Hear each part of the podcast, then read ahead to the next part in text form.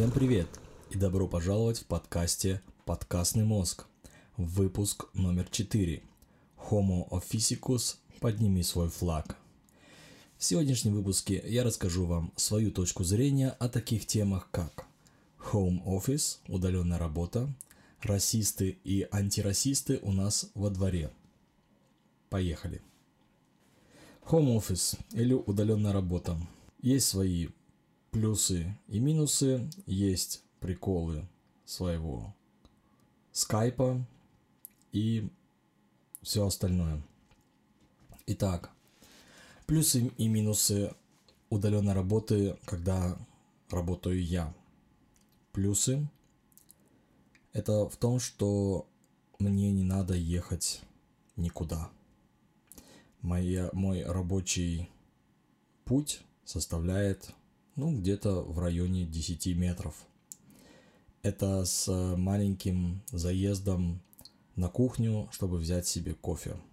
Итак, я выхожу из спальни, а из маминой из спальни выходит сонный такой Константин, идет на кухню, делает себе кофе, и пока делается кофе, он умывается и все остальное – и потом ровненько к 8 часам открывает свой компьютер и начинает свой рабочий день. Минусы. Если в течение рабочего дня к тебе хотя бы один раз никто не постучался, то это уже будет странно. Значит, дома кроме вас или кроме тебя никого нету. В моем же случае постоянно ко мне кто-нибудь стучится. Да, сейчас, если моя, моя жена слушает, она будет говорить, нет, мы к тебе постоянно не стучимся, но я скажу только о себе, да, то есть эм, я знаю, что есть дни, когда я могу работать с утра, допустим, до обеда, потом на обед выходить на перерыв, и потом после перерыва я могу работать дальше, иногда выходя на то, чтобы там попить водички или сходить в туалет. Вот. И получается так, что основную, остальную часть времени я работаю. Большой плюс в удаленной работе, я буду сейчас его называть тоже home office, да, большой плюс еще в том, что тебе не надо одеваться для офиса.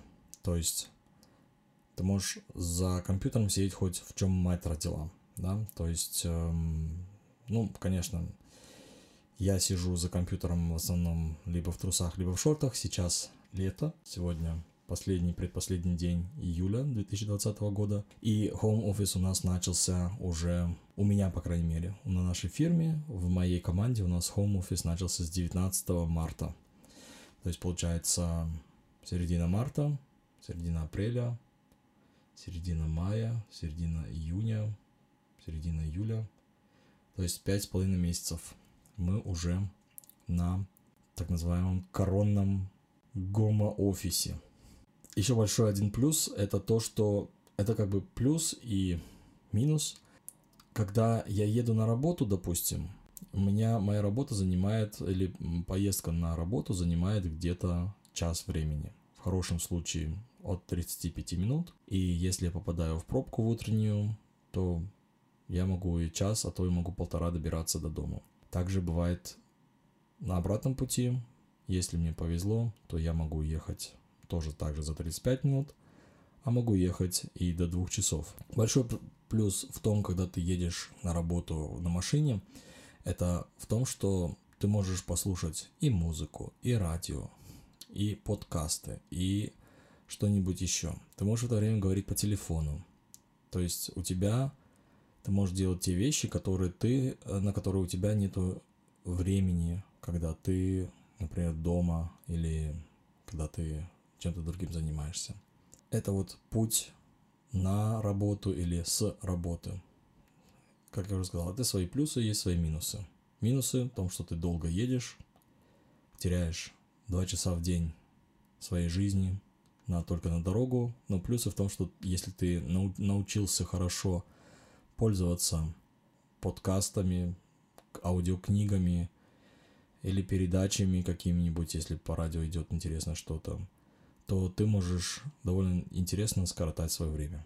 Когда ты работаешь на удаленной работе, у тебя, естественно, очень много совещаний. Естественно, то время, когда ты сидишь в офисе со всеми остальными, то очень часто к тебе подходят коллеги, твой шеф может быть подходить к тебе и задавать различные виды вопросы, либо ты можешь также по удобству вставать и, иди, идти э, к своим коллегам и узнавать какую-то информацию. Это довольно быстрый э, способ обмена информацией, когда ты подошел, спросил там что-то, то-то, то-то, тебе там да, нет ответили, все, тебе не надо звонить этому человеку, ждать, пока он там э, найдет для тебя время, тебе не надо э, писать ему mail, ломать себе голову, как это сделать намного вежливо. Ты пришел к коллеге, чё, кого, да, вот того-того, все. Ты развернулся, сел, работаешь дальше. Но когда у тебя совещания идут по телефону, или как современные технологии э, разрешают это делать по скайпу или так называемый Microsoft Teams. Это очень-очень удобные штуки. Естественно, у нас на работе, как многие, например, из России, скажут, вот мы типа используем Zoom. У нас на работе Zoom запрещен. У нас с самого начала сказали, вот вам Microsoft, работаете либо со Skype, либо с Teams, либо с так называемым WebEx. И мы работаем. Все, кто работает со скайпом или с подобными, э, с подобными программами, которые позволяют собрать большую аудиторию людей, начиная с двух людей, которые друг с другом разговаривают и презентируют что-то друг другу, и вплоть до тысячи людей. У нас, например, на WebEx есть такая возможность, что могут до тысячи, там, полторы тысячи людей могут собираться. Есть свои, конечно, плюсы и минусы. Или свои приколы, про которые все знают уже. И я хотел их, чтобы заполнить эфирное время, хотел о них рассказать. Самый первый интересный вопрос, когда человек заходит э, в сессию, то есть э, в разговор, первый, первый вопрос это да, вы угадали. Меня слышно? А, меня все слышат, да? Или вы видите, что я презентирую, да? Меня видно, слышно, да? Извините, что я опоздал. У меня вот тут это. И когда человек забывает выключать свою а, выключать свой микрофон или видеокамеру. Вот. У нас на фирме, когда я работаю сейчас на определенную фирму, с этой фирмой у нас, можно сказать, эта фирма наш клиент, и люди уже, скажем, более э, профессионально работают с, там, со скайпом или с Teams, э, у них это меньше получается. Ну, скажем, то есть вот эти вот ошибки какие-то определенные, они у них ну, бывают меньше, которые я сейчас назову, но когда ты работаешь с людьми, которые в основном работают в бюро и практически никогда не пользуются ни скайпом, ни чем другим, они, для них это что-то новое. Например, человек забывает выключать микрофон, начинает вовсю кашлять. Прямо в микрофон. Другие сидят, у них это бьет по ушам. Либо человек начинает пить. А хуже всего, когда человек начинает есть. Или хрустеть чем-нибудь. Чипсами, пакетом от чипсов. Самое худшее это когда если начнется, когда человек забудет свой headset на голове какой-нибудь блютузовый и идет в туалет. Конечно, у нас такого еще не было, но, но, когда у тебя на фоне, допустим, а, кричат дети, ладно, хорошо, сейчас понимаем мы все, что у тех, у кого есть дети, естественно, им труднее всего, им при, приходится как-то это улаживать, чтобы и детей как-то успокоить или не успокоить, но чаще всего с теми, с кем я работаю, в большинстве случаев дети не мешают. Их слышно где-то там на фоне иногда, но это как бы не мешается. И это есть не только здесь у нас в Германии, но и я э, работаю с людьми, которые э, находятся, скажем, в Италии. Наш supplier – это итальянцы – поставщик наш, или поставщик из э, Великобритании. То есть сидит англичанин и у него слышно, что на фоне у него кричат дети. Это, в принципе, не, не так страшно. Особ... Самый, самый большой прикол, который был у меня насчет вот этих вот э, детей, орущих на фоне, это когда э, человек попытался мне позвонить, я не успел взять трубку, и я этому человеку перезваниваю, этот человек мне говорит, да, да, давай, мы сейчас начнем с тобой это обсуждать. Говорит два-три предложения, в это время слышно на фоне забегает, э, вот эта, эта женщина была, ее дочка забегает и начинает говорить, мама, а вот там вот приехал, э, нас на фургончиках в Германии бывает развозят мороженое. Вот, может быть, кто-то видел э, в этом, а, может быть, ну, в Америке тоже такое есть, кто-нибудь, может быть, в фильмах видел. Я не знаю, что есть такое там в России или в ближнем зарубежье где-нибудь такое. Но здесь, например, в Германии бывает так, что некоторые эм, кафешки, они разводят свое мороженое. Ездит такое, типа маршрутки такая маленькая, а, вагонетка такая, и они заезжают в каждые дворы, и дети могут подбегать там и покупать один-два а, шарика мороженого. Вот, и вот такая вот девочка забегает э, к маме и кричит во всю глотку, «Мама, мама, приехала мороженое, дай мне денег». Она говорит, ну вот иди там, я тут по телефону разговариваю, иди там, пусть папа тебе даст. Папа сказал, что у него нет денег, папа сказал, чтобы ты мне дала деньги, мама, дай мне деньги. Она, да-да, сейчас, ты не видишь, я разговариваю, я не могу сейчас тебе дать денег. Нет, мама, дай мне денег. Ребенок начинает орать. Эта женщина говорит, окей, э, Константин, я сейчас э, приду, я тебе перезвоню. Кладет трубку, через там минут 10 она мне опять перезванивает.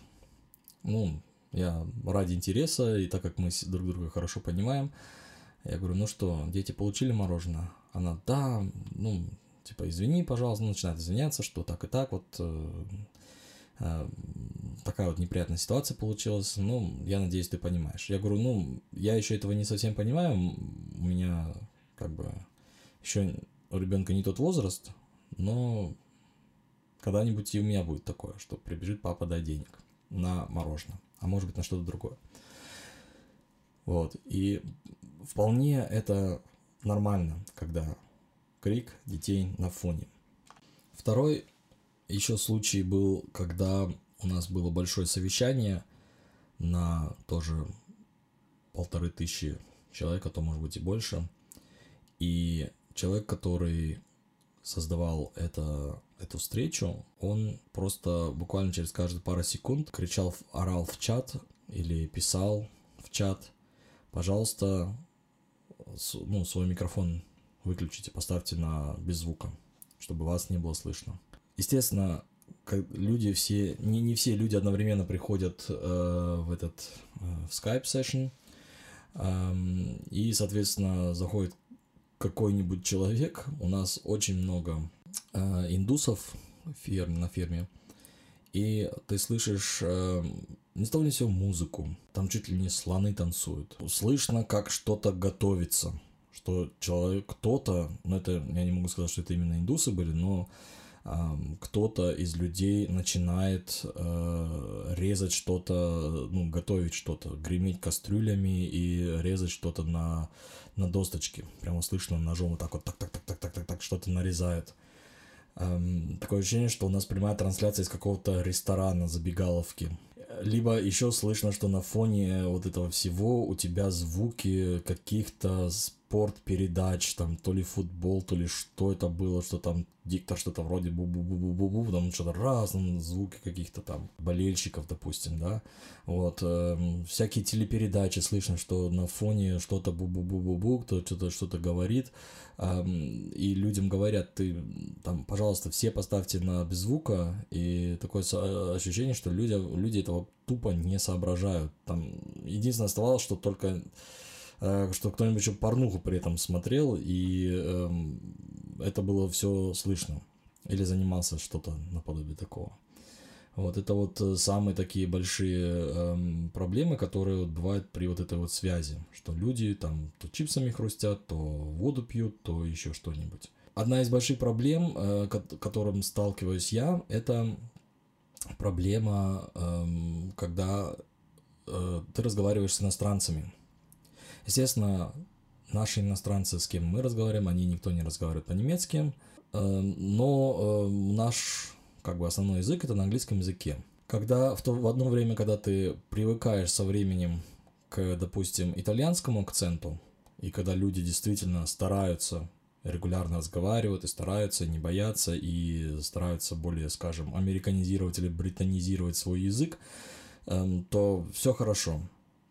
Но есть люди, которые, видимо, мало разговаривают на английском языке, и, соответственно, у них э, начинаются вот именно проблемы того, что они на основе своего языка начинают коверкать английский язык. Самый худший э, диалект или, скажем, самый худший акцент, который я слышал, это по место, первое место занимает ин, индийский диалект, когда индусы разговаривают на английском языке. Э, на втором месте это японцы. На третьем месте это какие-нибудь э, итальянцы, вот были люди, не все, конечно.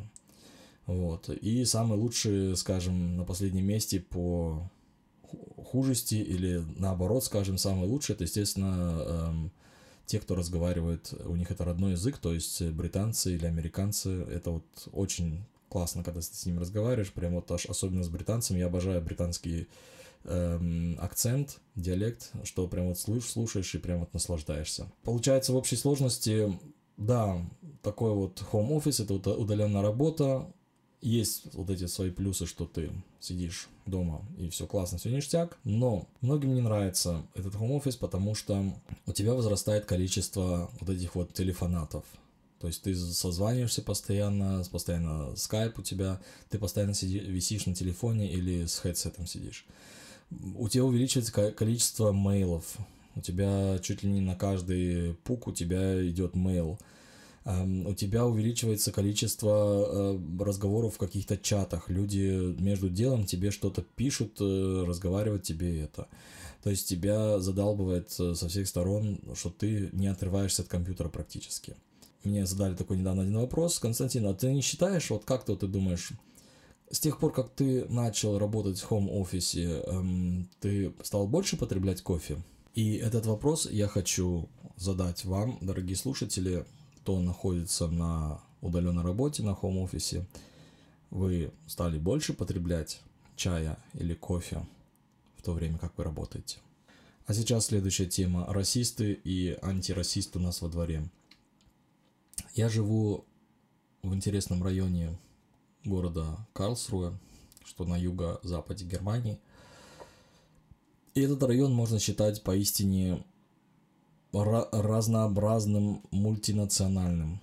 Особенно та часть района, нашего района, где вот я именно живу, э, фирма, которая строила эти дома и, соответственно, управляет этими домами, эм, она решила провести социальный эксперимент – взять людей из различных социальных уровней, я имею в виду именно по зарплате и по их происхождению, и поселить их все вместе.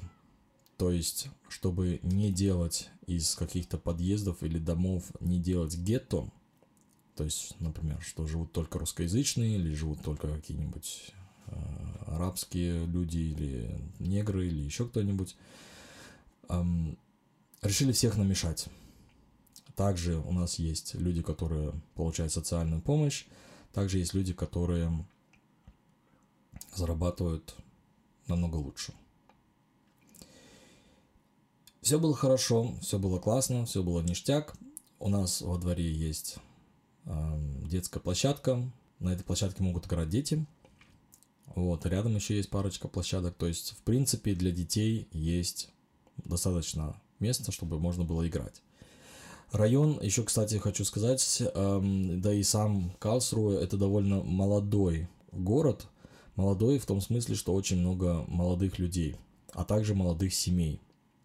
И, соответственно, в ближайшие вот э, пару лет и до того, как мы переехали сюда, Здесь было очень много людей, которых, э, от семей, в которых вот есть дети, то есть различных возрастов. То есть можно увидеть на улице как и э, ходят люди с колясками, с грудничками, либо ходят, э, уже бегают э, дети и более старшего возраста. И, соответственно, эм, разнообразие национальностей и расовых принадлежностей тоже всего очень-очень много. Но буквально где-то месяц назад на соседнем доме появился флаг Рейха, Третьего Рейха, или это Второго Рейха. Я не знаю, как углубляться, это может быть историки больше скажут. То есть э, появился черно-бело-красный флаг. Без свастики, соответственно. И когда я увидел, я просто офигел. Такие флаги обычно берут с собой два типа людей, или вывешивают два типа людей. Либо это какие-нибудь неонацисты, либо это неонацисты и и или э, люди, которые называют себя Райхсбюргер. То есть это люди, которые считают, что Германия это фирма, и Германии как страны не существует, э, а есть фирма, которая э, заменяет вот это все. И по идее Третьего рейха или Второго рейха или какого там рейха, четвертого, или пятого или шестого, эм, то есть э, люди живут именно в рейхе. И, соответственно, у них вот это вот флаг вот этого рейха. Эм, этот флаг в Германии, если он только черно-бело-красный, он законом не запрещен. И именно этим и пользуются всякие неонацисты и так далее. Эм, нормальный флаг до появления гитлеровского флага со свастикой – или, скажем, начальный флаг, который был э, у нацистов, то есть это, скажем, японский флаг наоборот, то есть посередине белый, на нем свастика и по краям все красное. Такой флаг уже потом позже появился, но поначалу был флаг вот этот черно-бело-красный и там свастика и там еще, ну, я думаю, историки или те люди, которые э, интересуются вот этим третьим, четвертым, пятым, шестым рейхом, они могут об этом рассказать. А, и знают, о чем я имею в виду, о чем я рассказываю. Вот, появился этот флаг. Я когда увидел, я просто был очень-очень удивлен, я офигел просто. И эм, тут же начал искать в интернете информацию, законно ли это вообще. К моему сожалению, это было законно. И этот флаг был по размерам, если так вот издалека смотреть, он был по размерам, ну, наверное, метров метра 5 или там, мет, нет, может быть даже метра 3 длиной и, соответственно, э, как вот, соответствуя геральдике или там соответствии э, флагам э, шириной там, может быть, ну, там полтора или там чуть больше метров, да. То есть такой вот флаг висел на крыше одного из то. И этот флаг был виден из э, детской площадки, как минимум из трех детских площадок был этот флаг виден. И, соответственно, об этом, как я понял, даже писали еще в газете. И в газете также писали, что полиция не может ничего сделать, потому что этот флаг не запрещен. То есть человек, который выставил это, этот флаг, он не де, делает ничего беззаконного. В конце концов, про, прошло ну, достаточно много времени, уже больше двух недель прошло, этот флаг все время висел. И в какой-то момент он пропал. Видимо, каким-то образом люди смогли уговорить там или каким-то образом, в общем, этого хозяина этой квартиры, либо квартиранта, чтобы убрать этот флаг. Этот флаг убрали. То есть убрали и флагшток, на котором он висел, и убрали этот флаг.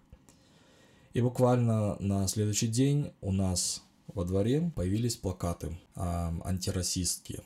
То есть а, какое-то объединение непонятно, не буду делать ему рекламу, а против расизма какой-то там вывесили свои флаги и э, транспаранты, типа вот мы все вместе против этого, что я лично посчитал недопустимым на детской площадке. Я считаю, что политические или какие-нибудь э, собрания или политические какие-то лозунги э, не должны быть на детской площадке. То есть дети, особенно маленького возраста, особенно, особенно дошкольного или раннего школьного возраста, эм, должны играть на площадке, на игровой, и играть, а не видеть эти плакаты. Эм, эти плакаты висели две недели. Вот, в конце концов, э, мне это надоело, и я сделал запрос на вот эту вот фирму, которая строила наши дома и которая занимается регулированием э, вот этих вот домов там. И довольно долго я ждал ответа, то есть почти тоже неделя прошла, и в конце концов мне созванивают, перезванивают э, из этой фирмы и говорят, что типа, да, это вот с нашего позволения, это повесили, но это на время. Вот, э, что не беспокойтесь, вот мы хотели э, тоже как бы поддержать этих людей, и те, кто это повесили, они вешают также плакаты на свои балконы, э, и все типа легально. Вот, я на телефоне им тоже э, полкана спустил, говорю, так, а как, как так, что вот дети играют. Нет, все, все хорошо, все отлично. Мы так вот тоже как бы это поддержали, это вот...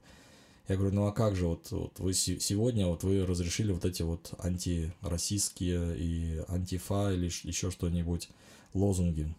Завтра придут какие-нибудь э, ЛГБТР БТР, э, э, лесбиянки, гомосеки и так далее, вы тоже будете вешать везде флаги, там, лозунги. Послезавтра придут какие-нибудь феминистки, а после-послезавтра придут еще кто-нибудь, какие-нибудь ПЕТА, а, и а, хватит убивать бургеров за бургеры, или хватит э, уби- убивать э, кабанов, э, чтобы повышать свой XP. Недавно, кстати, видел такой прикол с этой Гретой. И эм, потом появится еще кто-нибудь, какие-нибудь бодипозитивщики или еще что-нибудь. То есть, что с этим будет? Нет, это вот мы вам обещаем, что это вот одиночный, одиночная такая акция, и что мы в ближайшем будущем э, эти флаги уберем, транспарант вот эти флаги, и ничего больше не будет. Я не знаю, как это в России насчет всяких политических и псевдополитических э, организаций. У кого есть опыт работы с этими или из личного опыта э, в округе что-то есть, Пожалуйста, напишите в комментариях эм, свой, свои предложения или свои, эм, э, свой опыт. Расскажите, как вы вот с этим обходитесь. Мне бы тоже было бы интересно об этом узнать. Кухня тысячи советов. Совет номер 156. Начиная работу на удаленке, не забудьте убедиться, что у вас на столе достаточно места для кофейных кружек и прочей кухонной утвари. В противном случае поставьте рядом второй стол. А на этом все. Вы прослушали подкастный мозг, выпуск номер 4. За микрофоном был Константин Мюллер. До следующего раза. Спасибо за внимание. Пока.